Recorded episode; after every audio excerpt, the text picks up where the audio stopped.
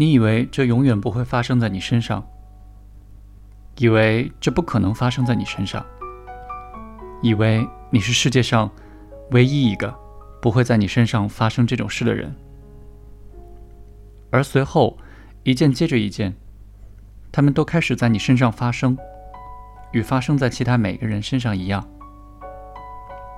你爬下床，走到窗前，赤脚站在冰冷的地板上。你六岁，外面雪在下，后院的树枝正在变白。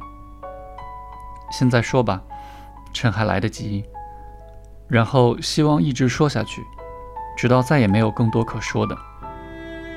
毕竟时间快用完了，也许可不妨暂且把你的故事放在一边，试着检视从你记事第一天起到这一天，活在这个身体里有怎样的感觉。一系列感觉资料，人们可称之为呼吸现象学的东西。你十岁，仲夏的空气是热的，热的压抑，那样潮湿，那样令人不适，甚至当你坐在后院树荫下，前额都聚满汗水。无可争辩的是，你不再年轻。一个月后的今天，你将满六十四岁。尽管那不算太老，不是那种人们会视作耄耋之年的岁数，但你仍然忍不住想起那些没能活到你这个年纪的人。但这便是一例或可永不发生，但实际上已发生的事。上周暴风雪时扑面而来的风，冷得刺骨，而你在外面空荡荡的街上，讶异于自己。竟在这样猛烈的风暴里出门。然而，就当你努力保持着平衡时，有那种风带来的狂喜，有看见熟悉的街道变成一片模糊的纷飞白雪的喜悦。身体的愉悦和身体的痛苦，最重要的是性快感，但也有口腹之余，有裸身泡热水澡、挠痒、打喷嚏、放屁、赖床一小时，及在晚春初夏的温煦午后。面向阳光，感受暖意在肌肤驻留的乐趣，不胜枚举。每一天都有某个或某些身体愉悦的时刻，但痛苦无疑更持久、更难对付。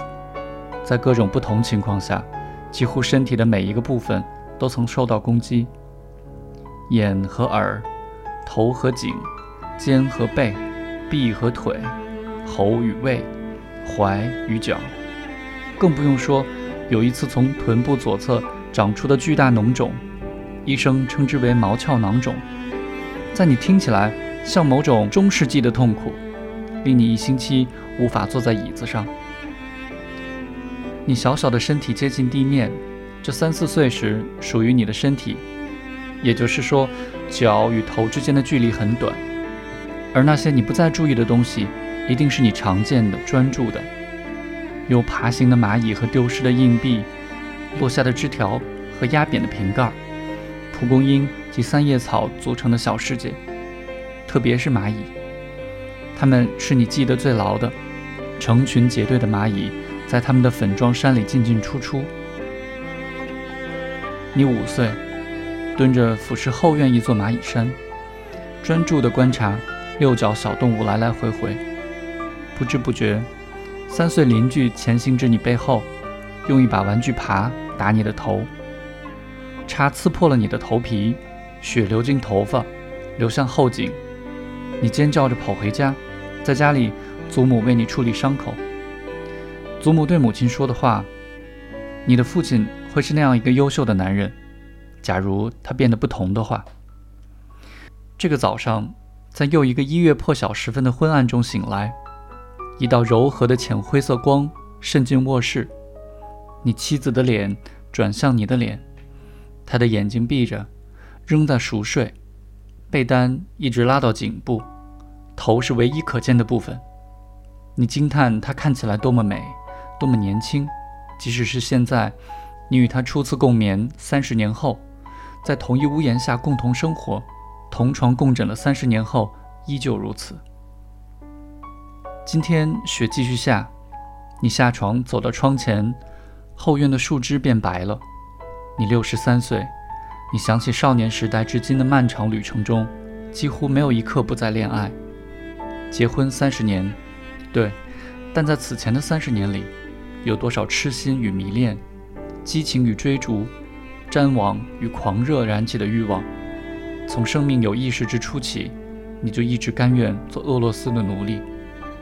你男孩是爱的女孩，身为男人是爱的女人，每一个都与其他的不同，有些丰满，有些苗条，有些矮，有些高，有些书生气，有些爱运动，有些喜怒无常，有些开朗外向，有白人、黑人、亚洲人，表面上的一切你都不在乎。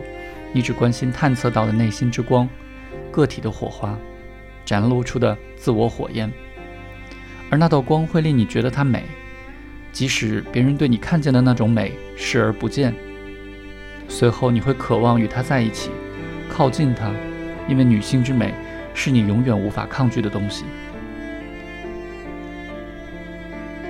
回到你上学的最初几天，在幼儿园班里。你爱上了那个金色马尾辫女孩，有多少次你和心仪的小女孩偷偷溜开，两人一起躲在角落恶作剧，而被桑德奎斯特老师惩罚？但这些惩罚对你而言不算什么，因为你在恋爱，而那时你是个爱情傻瓜，正如你现在也是。你存下的伤疤，尤其是脸上那几个。每天早上对着浴室镜子刮脸或梳头时都会看见。你很少想到他们，但无论何时一想起，你就会明白，他们是生活的印记。那刻入脸庞的各种凸起线条，是来自秘密字母表的字母。它们道出了你是谁，因为每个伤疤都是伤口愈合的痕迹，每个伤口都是与世界意外撞击造成的。也就是说。一场事故，或某件本不必发生的事，是因为照定义来说，事故就是某件不必发生的事，与必然事实相对的偶然事实。这个早上，你望向镜子，意识到整个人生都是偶然的，只有一项必然的事实除外，或早或晚，生命会告终。你三岁半，你二十五岁怀孕的母亲。带你去纽瓦克市中心的百货商店进行一场购物之旅。她有一位友人陪伴，也是一个三岁半男孩的母亲。一度，你和你的小伙伴逃脱了母亲们的控制，开始在店里奔跑。这是个巨大的开放空间，无疑是你曾涉足的最大的房间。而能够在这庞大的室内区域里野奔，有明显的兴奋感。最终，你和那男孩。开始朝地板上俯冲，在光滑的表面滑行，有点像不用雪橇滑雪。这游戏显得那样有趣，令人产生欣喜若狂的感觉。你们越来越不顾一切，愿意越来越大胆地尝试。你们到了一处店里正在施工维修的地方，没有注意到前面有什么障碍物。你又一次在地板上俯冲，顺着玻璃般的表面航行。